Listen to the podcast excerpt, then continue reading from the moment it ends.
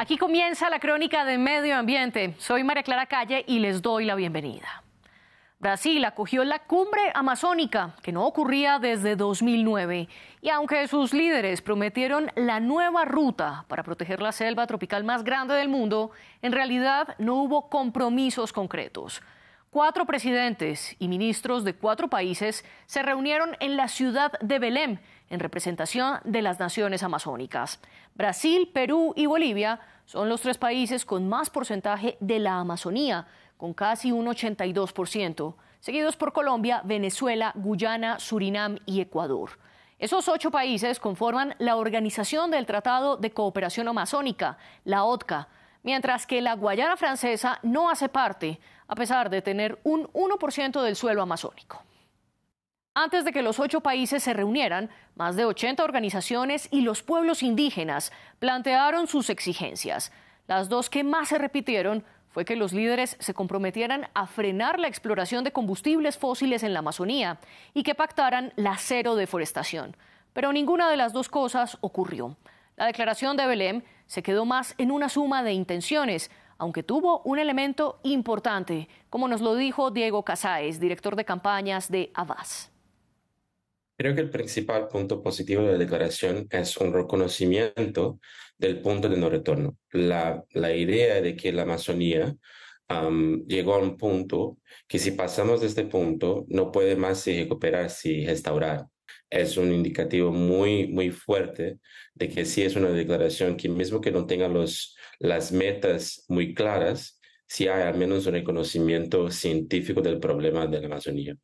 Y para evitar ese punto de no retorno, la deforestación es clave y sin embargo no hubo compromisos específicos. El problema es que la diplomacia amazónica que el presidente Lula de Brasil está proponiendo aún no tuvo resultados. No, no pudo el presidente em, llegar a un consenso de todos los países. Hay, por ejemplo, la información de que Bolivia y Venezuela no estaban de acuerdo, al mismo tiempo en que, por ejemplo, Colombia, la ministra Susana de Medio Ambiente, propuso una meta muy más fuerte de protección de 80% de la Amazonía para el 2025 como una meta intermediaria antes de llegar a la deforestación cero 2030. Entonces, lo que, lo que nosotros vemos es que no hay consensos en la región de los países de una meta común y la diplomacia ambiental y climática del presidente Lula de Brasil no está funcionando. Y el liderazgo de Lula en la deforestación es contrario a su postura sobre el petróleo. En la cumbre, de nuevo, fue Gustavo Petro quien lideró la idea de que explorar combustibles fósiles en la Amazonía era contradictorio y que debían pararlo. Pero, en cambio, la declaración de Belém dice textualmente que iniciarán un diálogo sobre la sostenibilidad de minería e hidrocarburos allí, es decir, permitirla. Lula, por su parte, insiste en que la estatal de petróleo Petrobras inicie perforaciones en la desembocadura del río Amazonas. El problema de una declaración que no hay un acuerdo fuerte con la meta de no tener más la, exploración de petróleo en la Amazonía es es, em, es responsabilidad del presidente Lula. Hay una presión muy fuerte de los sectores de extracción de petróleo en Brasil de continuar la exploración de la izquierda, de miembros de su partido, que siguen empujando esta agenda, que una agenda que va a nos llevar a un, al precipicio. Entonces, el facto de que la declaración no hace una mención fuerte sobre el tema de la descarbonización y, y un, fin a la era de petróleo en la Amazonía es responsabilidad del presidente Lula. Incluso el presidente Petro fue muy fuerte en su declaración y muy ambicioso que sí se tiene que cambiar una mirada y construir una, una agenda de la Amazonía que no depende del petróleo. Y la falta de acuerdos contra la deforestación, la minería y el petróleo no cayó bien en los indígenas. Hablábamos con Fanny Cuirú, la primera mujer elegida para liderar la coordinadora de las organizaciones indígenas de la cuenca amazónica, la COICA. Ella nos explicó cuáles son sus molestias.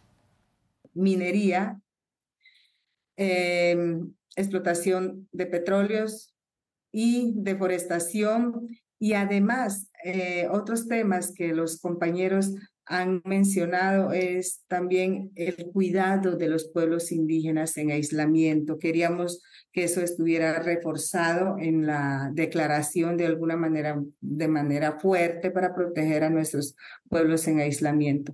Entonces, sí hay un poco de, de, de molestia por parte de, de los pueblos indígenas respecto a estos temas que son vitales, de verdad, son vitales para la Amazonía, eh, que se frene todas estas actividades.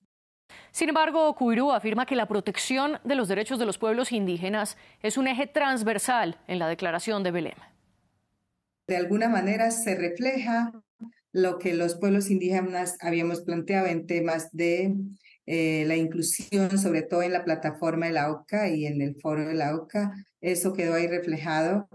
Eh, pero sí hay una queja por parte de los compañeros indígenas, es porque muy seguramente los compañeros querían ver unos numerales o unos literales específicamente reconociendo a los pueblos indígenas. Pero esta es cuestión de, de trabajar. Yo diría que una mera declaración es un acuerdo de voluntades políticas de los gobiernos. Lo que tenemos es que aterrizarlo en acciones concretas. La pregunta entonces es si los países están listos para construir una nueva economía en la Amazonía. Por ahora, la declaración de Belém muestra que todavía falta, especialmente para aterrizar las aspiraciones políticas en propuestas concretas que logren proteger la selva tropical y quienes las habitan. Así llegamos al final de este programa. Pueden repetir esta y todas las crónicas de medio ambiente en france24.com. Gracias por acompañarme.